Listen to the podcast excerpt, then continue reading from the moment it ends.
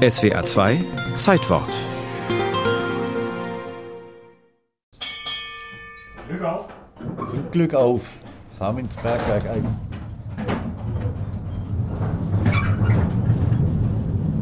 Einfahrt in das Besucherbergwerk Tiefer Stollen in Ahlen-Wasseralfingen. Rechts und links des Torbogens prangt das alte Bergbausymbol aus Schlägel und Eisen, die Werkzeuge, mit denen das Erz aus dem Berg geschlagen wurde. Hier kann man erleben, wie das war mit der Verhüttung von Erz auf der Schwäbischen Alb.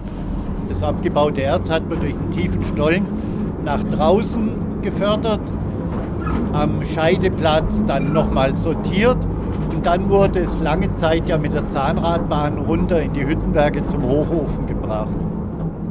Am 14. April 1365, heute vor 656 Jahren, wurde die Eisengewinnung und Verarbeitung in der Region zum ersten Mal schriftlich erwähnt.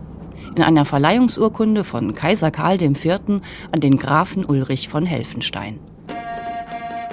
Zu rechtem Mahnlehn verleihen wir alles Eisenwerk in der Herrschaft und Wildpande desselben von Helfenstein wo das gelegen sei mit Mühlen, Hämmern an der Brenz und am Kocher oder anderswo, wo es bedarf zu machen, zur Notdurft des genannten Eisenwerks. Helfenstein erhält damit die Erlaubnis, auf seinen Besitztümern in Heidenheim und auf der Schwäbischen Alb nach Eisenerz zu graben und Einrichtungen zur Verhüttung zu bauen. Dieses Privileg gilt als Grundstein der württembergischen Eisenhüttenindustrie. Es gibt aber Hinweise, dass sich zuvor schon die Mönche des Klosters in Königsbronn mit der Verhüttung von Erz beschäftigt haben. Die Bedingungen waren hier ideal.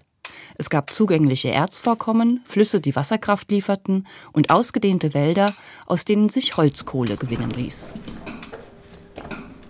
Sie hören jetzt die Arbeit mit Schlegel und Eisen, also mit diesem Hammer und dem Meißel so wie man über Jahrhunderte oder zu Beginn hier des Bergbaus gearbeitet hat.